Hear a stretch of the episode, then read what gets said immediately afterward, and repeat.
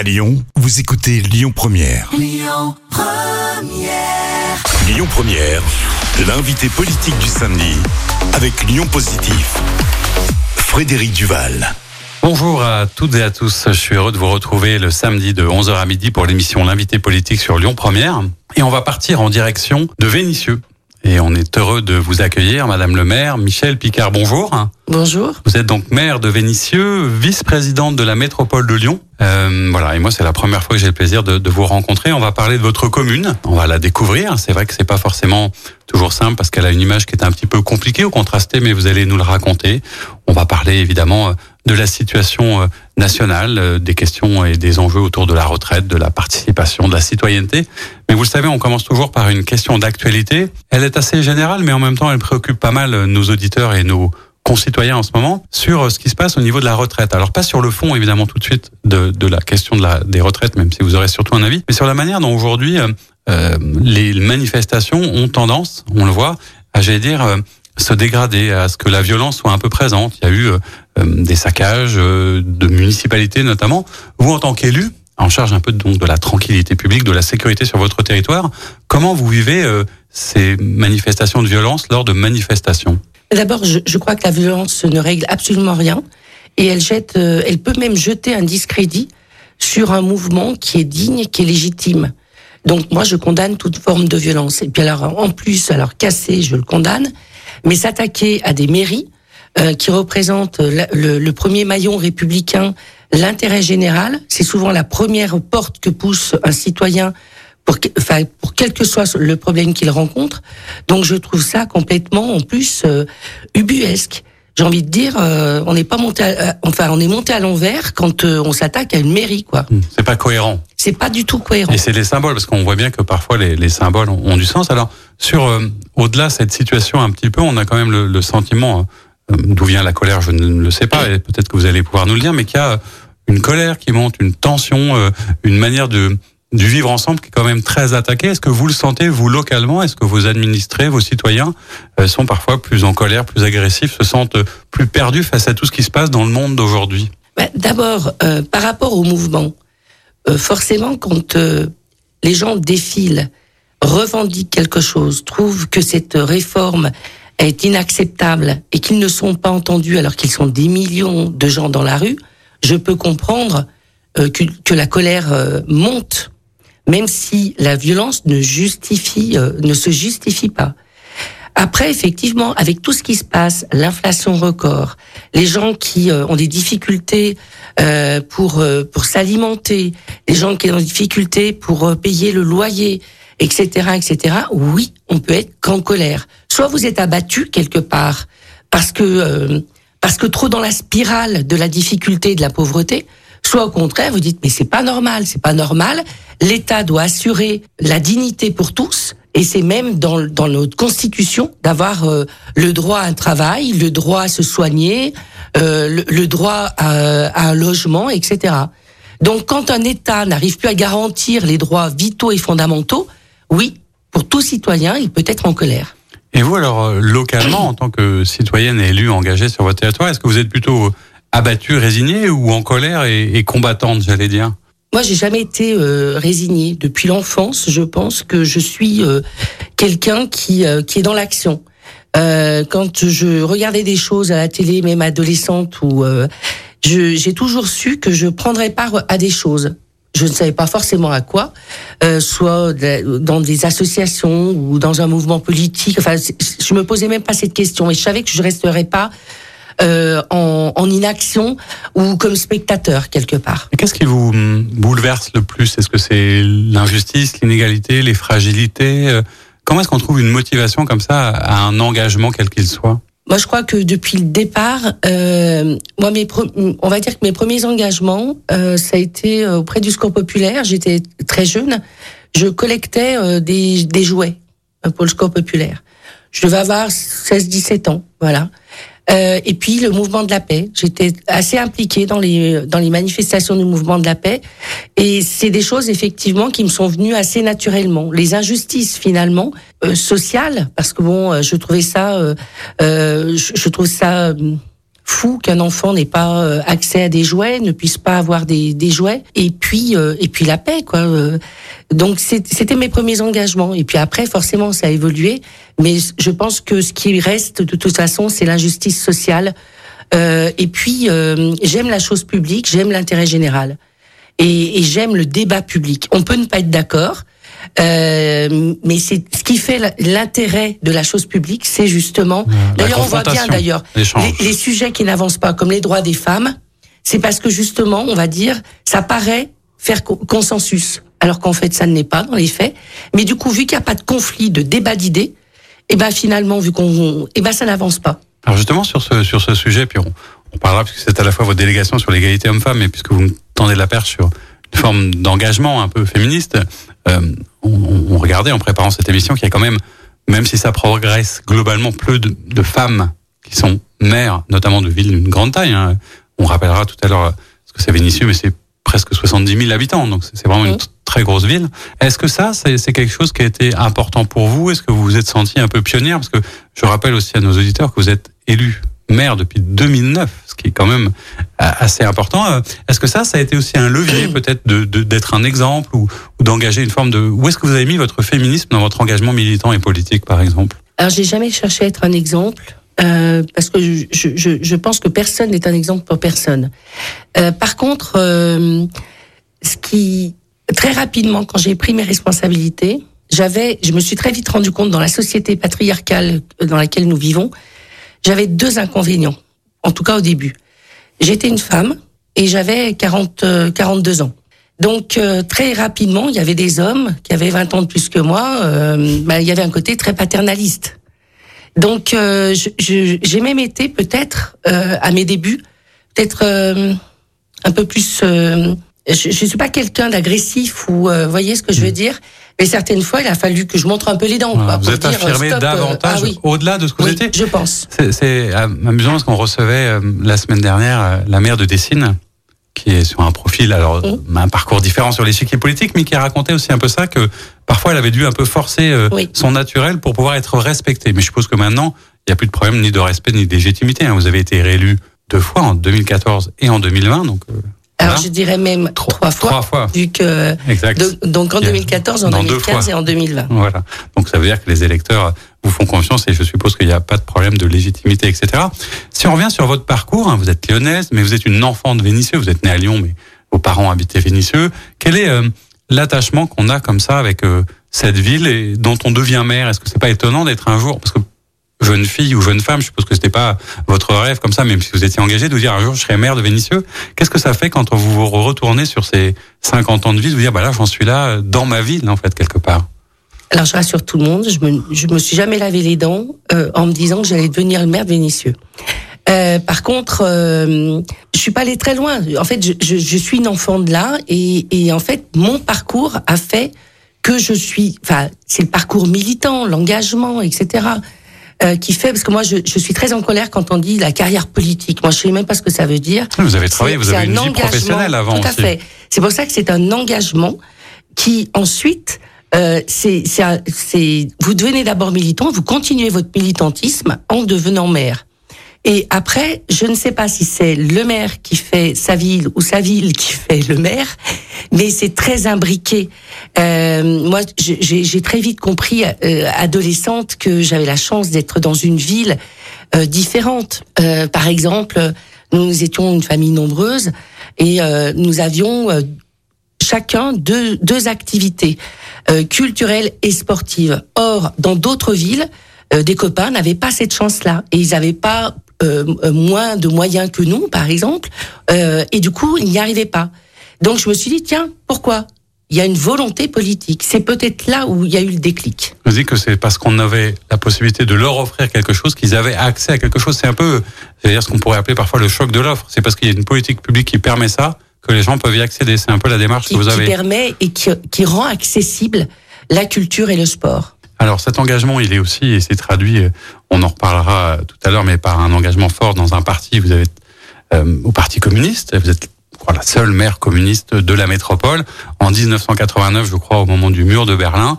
Mais vous nous raconterez tout ça dans quelques minutes dans une deuxième partie de notre émission. À tout de suite. On se retrouve pour la deuxième partie de notre émission, euh, l'invité politique, le samedi de 11h à midi sur Lyon Première. Et je suis toujours avec Michel Picard, maire de Vénissieux, vice-présidente de la métropole de Lyon. On parlait, euh, Madame le maire, il y a quelques secondes de, votre histoire, de votre relation à la ville et puis de, de votre engagement politique. Et je disais qu'il s'est traduit euh, au Parti communiste. Et vous êtes aujourd'hui la seule maire communiste de la métropole. pourquoi cet engagement je le rappeler au moment du mur de Berlin, mais qu'est-ce qui a conditionné ce choix? Je pense que c'est un parcours aussi familial. Mon père était euh, était délégué euh, syndical CGT. Euh, depuis enfant, j'allais dans les manifestations du 1er mai, par exemple, en famille. Donc il y avait quelque chose. J'adorais ces manifestations. J'avais l'impression d'appartenir à quelque chose, à quelque chose de grand et de collectif. Euh, donc je, je, je, pense que ça joue dans, dans, dans, dans cet engagement-là. Après, effectivement, j'ai beaucoup côtoyé de, de, gens de gauche et euh, notamment des communistes. Et c'est quand euh, le mur, euh, alors je votais déjà parce qu'en fait j'avais euh, j'avais 22 ans quand quand j'ai adhéré. Je votais déjà communiste pour pour les, les, élections. Par contre, c'est le débat un peu nauséabond euh, sur euh, quand le mur est tombé, où en fait il fallait tout jeter. Euh, euh alors oui, effectivement, l'URSS et, et, ce qui s'était passé, il y avait eu, c'était fourvoyé, mais par contre il y avait quand même des choses qui, qui fonctionnaient. Donc, et je me suis dit, bah, c'est le moment justement d'afficher des idées et de prendre une carte. Et j'ai pris la carte au Parti communiste. Voilà, j'ai fait l'inverse de certains. Alors, est-ce qu'aujourd'hui, d'ailleurs, quand on regarde ça, et on peut tout à fait comprendre hein, pour, pour la plus jeune génération, euh, mais se remettre dans le contexte hein, des années 80, de ce que représentait aussi euh, la gauche, le PS, le Parti communiste, le Parti de la résistance. Enfin, il y a tout, tout un ensemble de choses qui ont marqué une certaine génération. Aujourd'hui, euh, je veux euh, un certain nombre d'années plus tard, est-ce que vous avez l'impression que l'idéal communiste a toujours une forme de modernité ou a toujours une nécessité dans la société qui est la nôtre? Je pense que le, le communisme est en, en éternel euh, mouvement. Euh, on n'est pas communiste à la sortie de la guerre comme on est communiste aujourd'hui. Mais dans notre parcours, effectivement, par exemple, vous me demandiez pourquoi j'étais communiste. Moi, j'avais beaucoup de, de, de, résistants autour de moi. Euh, j'ai baigné quand même. Euh, euh moi, j'avais 14 ans quand je savais euh, très bien qui était Manoukian, par exemple. Donc, cette culture-là, cette transmission-là, je pense que ça, ça, ça a aidé à mon, à mon militantisme. Euh, après, je, je pense que je ne sais pas ce que ça veut dire un parti moderne où euh, il y a des fondamentaux euh, dans, dans, dans, les idées. C'est combattre les injustices sociales, c'est à un moment donné de, la dignité pour tous. Euh, c'est important aujourd'hui quand vous voyez l'inflation, etc., que les, les, les, droits qui sont inscrits dans, dans, dans, notre constitution ne sont pas respectés. Effectivement, je, je c'est pareil. Il y a des gens qui vous disent euh, des, bêtises du style, euh, bah vous êtes communiste, vous voulez que que tout le monde crève de faim. Ben non, c'est exactement l'inverse. c'est que tout le monde puisse avoir les moyens de vivre dignement, décemment, avoir accès à la culture, au sport, à l'éducation, aux soins. On voit bien que cette société, c'est pas ce qu'elle nous offre. Euh, donc oui, je pense que euh, les, idées communistes ont toute euh, leur place aujourd'hui, une utilité et une efficacité. et moi, je ne sais pas ce que ça veut dire vraiment moderne ou pas moderne, mais je peux comprendre des jeunes qui finalement pendant très longtemps, le Parti communiste n'était pas présent au présidentiel, etc. Donc forcément, il n'a pas cette visibilité nationale. Et on l'a retrouvé euh, lors des dernières euh, présidentielles, même si le, le résultat du vote n'a pas forcément été à la hauteur, mais en tout cas, ça a rendu visible et lisible, et notamment dans les médias, parce que c'est important aussi, euh, de, de montrer, à voir ce que les communistes proposaient aujourd'hui.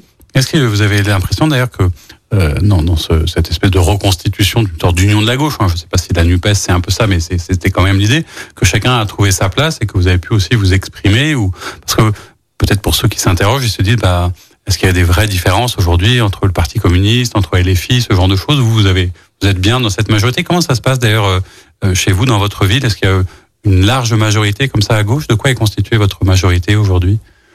Nous, euh, la, majorité, elle est, elle, est très large. Elle va effectivement de LFI aux écologistes, aux socialistes, aux communistes.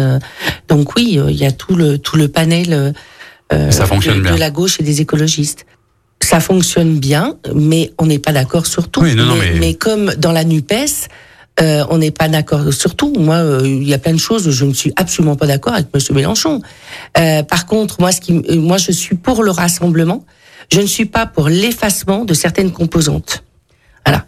Et, et, et on a on a retrouvé avec les présidentielles une, une, visibilité, le Parti communiste, et je suis pas pour que chaque fois qu'il y a un communiste qui passe à la télé, on mette Nupes. Voilà. Donc au moins c'est dit. Euh, je, je, souhaite effectivement. Chacun doit avoir son euh, identité. Tout à fait. C'est des composantes qui, qui, à un moment donné, il y a un accord électoral qui fait que, mais ce n'est pas un mouvement euh, un et indivisible euh, qui pense tous pareil. Alors on va partir à la découverte de votre commune, Vénissieux. Je disais que c'est une ville qui peut être peut-être parfois un peu contrastée quand on la connaît pas, hein, une ville importante, etc. Est-ce que vous voudriez nous en dresser un peu comme la carte postale à quelqu'un qui ne connaîtrait pas Vénissieux? Qu'est-ce que vous raconteriez?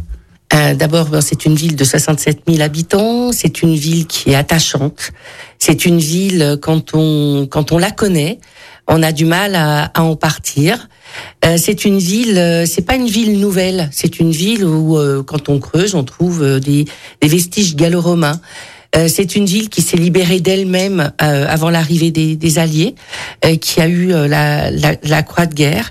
C'est important aussi parce que je, je pense que c'est aussi une, une identité, c'est-à-dire que c'était un mouvement d'insurrection populaire parce qu'il y avait beaucoup de syndicats qui a fait qu'on s'est libéré nous-mêmes. C'est une ville aussi qui a une, forte histoire, euh, ce que tout le monde ne connaît pas. On connaît tous les émeutes de 81. Par contre, très peu de personnes savent que euh, on est connu dans le monde entier, pas que pour les émeutes, mais pour euh, pour les roses.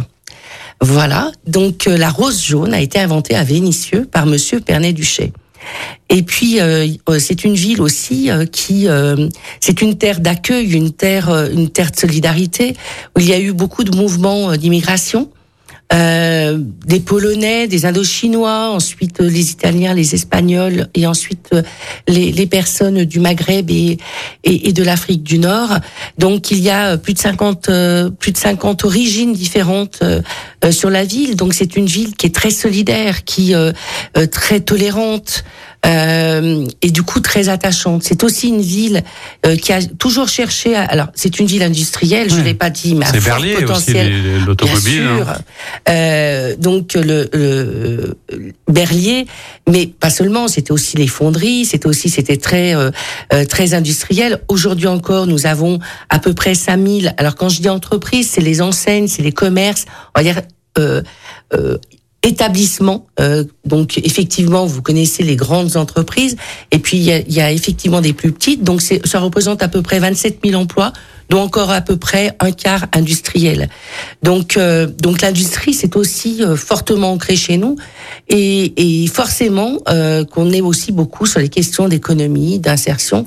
Et puis l'éducation a toujours été très important, très important pour nous, et quelles que soient les équipes, dans la mesure où, euh, en 1966, par exemple, le premier service de l'enfance de France a été créé à Vénissieux. Donc euh, oui, c'est une ville aussi culturelle avec beaucoup d'équipements, euh, le théâtre, le cinéma, la médiathèque. une ville voilà. riche que vous aimez comme la plupart des élus aiment leur ville, c'est aussi, et on, on, en parlait en préparant cette émission, une ville qui a, qui a une image un peu contrastée avec peut-être un certain nombre de, de, vérités. Vous allez, vous allez m'en parler. Moi, je, je voulais aussi euh, justement vous, vous interpeller ou vous questionner. Je, je, peux difficilement ne pas avoir vu euh, chez certains de mes confrères euh, des articles récents ou des dossiers euh, qui parlaient de Vénissieux en des termes peu amènes ou qui pouvaient peut-être euh, discréditer l'image de la collectivité. Comment est-ce que vous, euh, pour citer hein, Lyon Mag notamment, mais comment est-ce que vous vous vivez en tant qu'élu lorsque vous voyez des médias comme ça qui à un moment racontent des choses et, et peut-être abîme l'image de la ville telle que vous la connaissez. Comment vous réagissez? Qu'est-ce que vous en pensez? Comment on fait la part des choses entre ce qui est vrai, pas vrai? Comment est-ce que vous avez vécu cette, ce sujet-là? D'abord, est-ce que c'est un média? Est-ce que ce sont des journalistes? Bonne question. Après, quand euh, on a l'impression, et c'est euh, l'impression des Vénitiens, que c'est écrit par l'opposition euh, de, de Vénitieux, je me pose la question du titre de journaliste et de média. Pour moi, c'est un torchon. J'ai, ça ne m'intéresse pas. Je ne perds même pas de temps là-dessus. C'est voilà, ça vaut même pas le coup de s'y attacher. D'ailleurs, les Vénitiens ne s'y trompent pas, les Lyonnais ne s'y trompent pas. Il faut regarder le nombre de lecteurs. Et voilà. D'accord. Donc il n'y aura pas de commentaires. Par contre, ce qui est intéressant, effectivement, quand on demande euh, pourquoi parce qu'en fait, euh, quand je vous parle de Vénitieux, vous voyez qu'il y a plein de choses. Quoi. Euh, on est quatre fleurs, on a plein de labels. Mais pourquoi souvent, du coup, on s'arrête un peu et, sur les minguettes et sur les problèmes et sur ce genre de choses Mais parce qu'en fait, il y a eu euh, les, les, les, émeutes de 81. On a parlé de nous d'une certaine façon. Et j'ai l'impression qu'il y a beaucoup de gens qui sont restés comme ça. Ça ne veut pas dire qu'il n'y a pas de problème. On n'a jamais mis les, les problèmes sous le tapis. Mais, mais par contre, effectivement, je pense qu'il y a une responsabilité des médias. C'est beaucoup plus facile de venir filmer une voiture qui, euh, qui brûle, euh, plutôt que de, de, de filmer euh, des jeunes qui viennent, comme là, on a un lycée qui vient de remporter, enfin en tout cas qui, qui, a, qui a eu la troisième place d'un concours, ou de parler des quatre fleurs d'une d'une ville, mmh. d'une grosse hein, ville industrielle. Tout à fait. Euh, qui ne récompense pas que les petites fleurs. Hein, ça, c'est le cadre de vie, c'est la propreté, etc. C'est une ville où il y a des euh, contrastes et, c'est aussi pour ça qu'on avait envie de vous recevoir pour que vous puissiez en parler. Euh, ma question, elle est, elle est aussi plus large, c'est-à-dire que dans des villes de votre taille, sur des quartiers comme ça, des prioritaires de la ville où tout n'a pas été simple, où on a pour des tas de raisons mis beaucoup de difficultés en fait au même endroit où euh, il y a beaucoup d'argent public qui a été mis, hein, des politiques publiques, etc. Quelle est la marge de manœuvre d'un élu? Euh, Parce qu'il y avait eu notamment un rapport de la Cour des comptes qui disait bah on a mis pas mal d'argent, mais c'est pas simple. Il y a encore des difficultés, dont beaucoup sont liées, on le sait, au trafic de stupéfiants. Vous, comme élu, comment vous vous emparez de ces dossiers? Qu'est-ce que vous pouvez faire au quotidien? Euh, Comment est-ce qu'on s'empare de ça pour régler les problèmes et pour que le, le cadre de vie et les conditions de, de vos habitants s'améliorent? Le problème des, des QPV, euh, c'est bien de mettre des moyens supplémentaires dans des quartiers qui sont euh, qui sont difficiles. C'est pas d'avoir mis des gens, comme vous dites, euh, à un endroit. Dans les années 60, euh, on sortait de la guerre, hein, parce que 15 ans, il fallait il fallait loger les gens. On les a logés d'une, il fallait les loger et vite, parce que les tours des Minguettes, mais il y a plein de euh, quartiers en France où ça a été mal fait, ça on est d'accord. Non, hein. non, mais c'est pas mal fait. C'était pas mal fait. Ça a été très bien le fait à l'époque, mais on a accumulé plein de problèmes dans plein d'autres villes. Il n'y a pas que Vénitieux. Tout à fait. Non, mais tout à fait. Mais c'est pas que Vénitieux mon propos. Effectivement, il fallait loger des gens rapidement, et on a on a construit.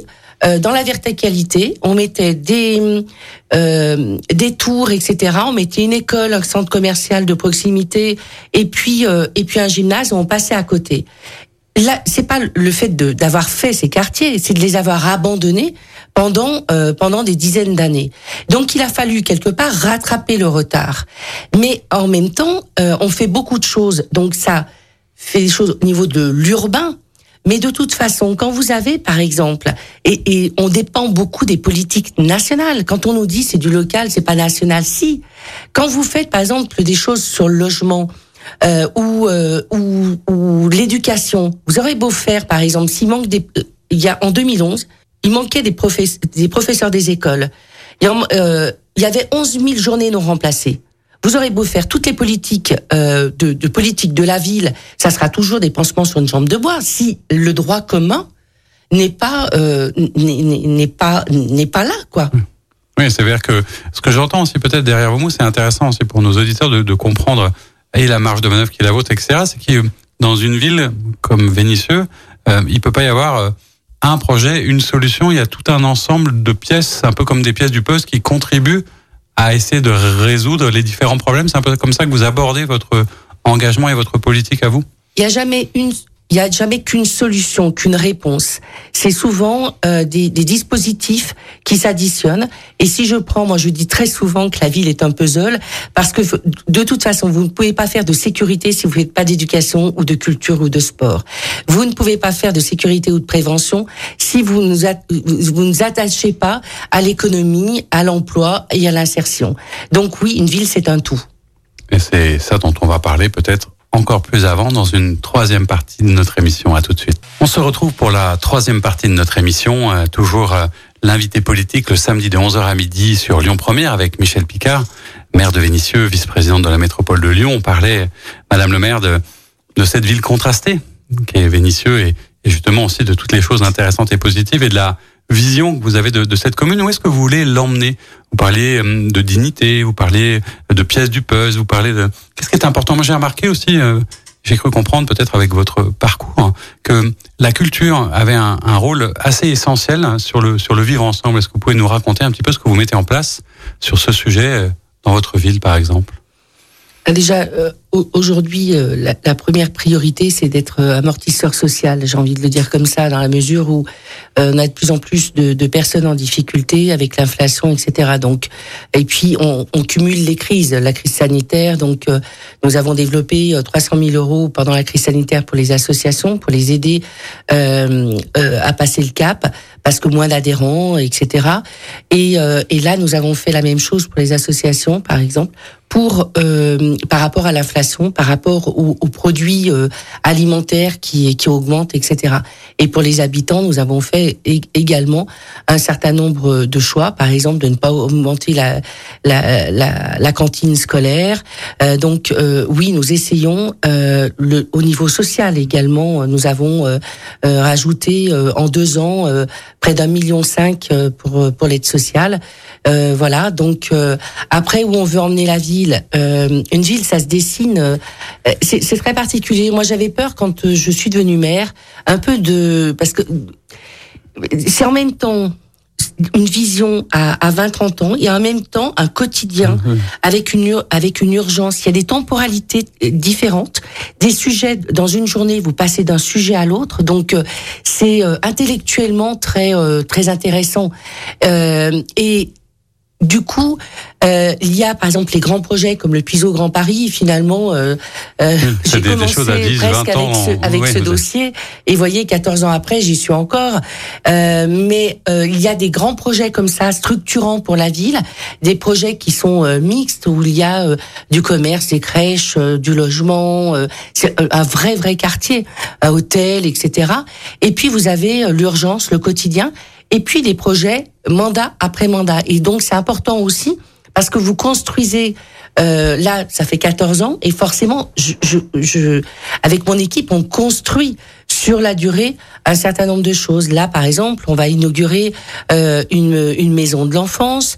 Nous allons, euh, nous avons fait aussi beaucoup euh, sur le sur le sport, donc avec un terrain euh, futsal qui a été inauguré dernièrement. Nous allons reconstruire, enfin démolir, enfin reconstruire et démolir la piscine de l'Aune, donc toujours le sport.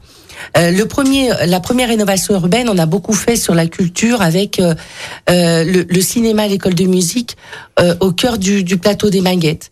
Et puis maintenant, nous sommes un peu plus sur les équipements, les, les, équipements sportifs. Et nous allons avoir, dans le cadre, on va dire le partenariat avec la métropole, la Cité internationale du cirque, qui, qui va effectivement euh, euh, s'installer euh, au Grand Paris, parce que effectivement une ville, c'est pas les maguettes d'un côté et le reste de Vénitieux de l'autre, c'est vraiment un tout. Donc qu'est-ce qu'on fait sur la culture? Ben, on va avoir aussi une maison des mémoires euh, c'est aussi important. On va montrer justement la mémoire gallo-romaine, la mémoire euh, des rosiéristes, la mémoire euh, de la résistance et de la déportation, la mémoire ouvrière et la mémoire d'immigration. Parce que moi, j'ai toujours pensé dans l'éducation, mais comme dans la culture, comme dans, nombreux sujets, on ne sait pas toujours où on va. Par contre, il faut toujours savoir où on veut pas aller. Et savoir d'où on vient aussi, d'ailleurs, parfois. Oui, mais ne, savoir où on veut pas aller, c'est souvent par rapport à, à d'où l'on vient. Et se poser du coup la question. Alors, par rapport à, à toutes ces actions euh, qui, qui, sont très diverses, est-ce que vous avez le, le sentiment, d'une part, que euh, vos habitants, ils attendent quoi? Peut-être plus des équipements ou peut-être plus de services publics? On entend beaucoup de choses, beaucoup d'élus, beaucoup de collègues qui disent, bah, il faut remettre aussi euh, du service, du lien, du service public, de la proximité. Et c'est pas simplement forcément des équipements. Comment est-ce que vous gérez cet, cet équilibre entre les deux? Mais les équipements, c'est du service public. Si vous pouvez avoir accès à un gymnase, c'est parce qu'il y a des gardiens de gymnase. Quand vous allez euh, dans un cinéma, c'est parce qu'il y a des fonctionnaires aussi euh, à l'intérieur du cinéma. Euh, par contre, effectivement, il faut continuer. Euh, moi, je crois beaucoup euh, à, l'heure du numérique, où il y a une fracture numérique. il y a des gens, on dit toujours, mais ils sont pas équipés. Ou... Non, il y a des gens qui n'ont pas forcément. quand vous êtes en difficulté, vous avez envie d'avoir un individu en face de vous qui vous cause, quoi. Et, et ça, c'est important. Et moi, je suis pour qu'il y ait encore des, accueils au public. Donc, euh, ça fait partie d'une des volontés de la ville de Vénissieux. Il y a pour ceux qui le souhaitent, euh, une facilité euh, qui, leur est, donnée par le, numérique. Mais par contre, on doit pouvoir accueillir, continuer d'accueillir les nos, usagers. C'est important. Alors c'est important, mais c'est aussi quelque chose qui euh, j'allais dire écouteux. C'est, pas par rapport à ça que j'évoque ça, mais c'est vrai que on, on, a bien vu depuis quelques années que, que les moyens, que les budgets euh, euh des collectivités étaient en, en, forte diminution. Vous êtes impacté aussi, comme tous vos collègues, par la hausse de l'énergie. Il faut faire des économies. Comment est-ce qu'on trouve un équilibre financier? Comment est-ce que vous faites pour essayer de, de, de, de résoudre un peu la quadrature du cercle qui est à la fois de mettre du monde, des équipements, tout en n'augmentant pas les impôts, parce que comment vous gérez C'est une ville qui a quand même un, un taux de, personnes qui sont en difficulté qui est assez important. Comment est-ce qu'on gère cet équilibre et comment on gère un budget euh, comme le vôtre? On n'a pas augmenté les impôts depuis 2016 et effectivement, c'est euh, il faut il faut jongler. Euh, moi, j'ai envie de dire, vous savez, une ville, c'est comme c'est comme le budget d'un ménage. Euh, quand je l'explique à des enfants, je dis, bah écoute, euh, quand quand il y a la rentrée scolaire, vous êtes quatre enfants, on n'achète pas toutes les baskets en même temps, on n'achète pas tous les cartables en même temps. Ça se prévoit en amont, ça. Mais effectivement, et puis on se bat aussi euh, pour avoir. Euh, moi, j'ai envie de vous dire, je suis le premier VRP euh, de, de. Je vais euh, à la préfecture, je défends des dossiers pour avoir le plus possible de subventions de la part de l'État, etc. Donc oui, c'est c'est toujours euh, chaque fois qu'on ouvre un équipement, on se dit c'est combien d'équivalents temps plein qu'il va falloir créer, et, et, et il faut effectivement faire des équipements parce que la ville se développe et il faut répondre euh, euh, au niveau du sport ou de la culture. Parce que moi, j'ai toujours pensé, euh, pareil, on parle beaucoup d'éducation, mais l'éducation aussi, euh, c'est très très important. Euh, moi, je, je mettrais le, le, le sport et la culture avec l'éducation, euh, parce que en fait, quelque part, c'est épanouir l'individu, c'est lui donner une autonomie, une force de pensée. Et puis euh, la culture, on le voit bien, par exemple, au moment de l'adolescence, et on l'a vu pendant la crise sanitaire, où on avait quand même des adolescents. Vous construisez avec le groupe à cet âge-là, et je pense qu'effectivement, s'ils peuvent avoir accès à à l'art, la musique, euh, le sport, euh, et ben ça aide certaines fois ce que vous pouvez pas dire avec les mots, sous votre malaise, vous ne pouvez pas l'exprimer, vous pouvez l'exprimer autrement. Et pour moi, c'est hyper important. Alors, s'ouvrir à la culture, se confronter à l'autre, euh, partir à la découverte, c'est aussi euh, grandir, grandir comme citoyen.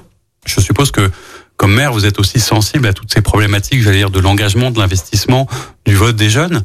C'est vrai que dans votre commune, aux dernières élections municipales, mais comme dans plein d'autres endroits, mais euh, pas mal chez vous, il y avait eu un fort taux d'abstention.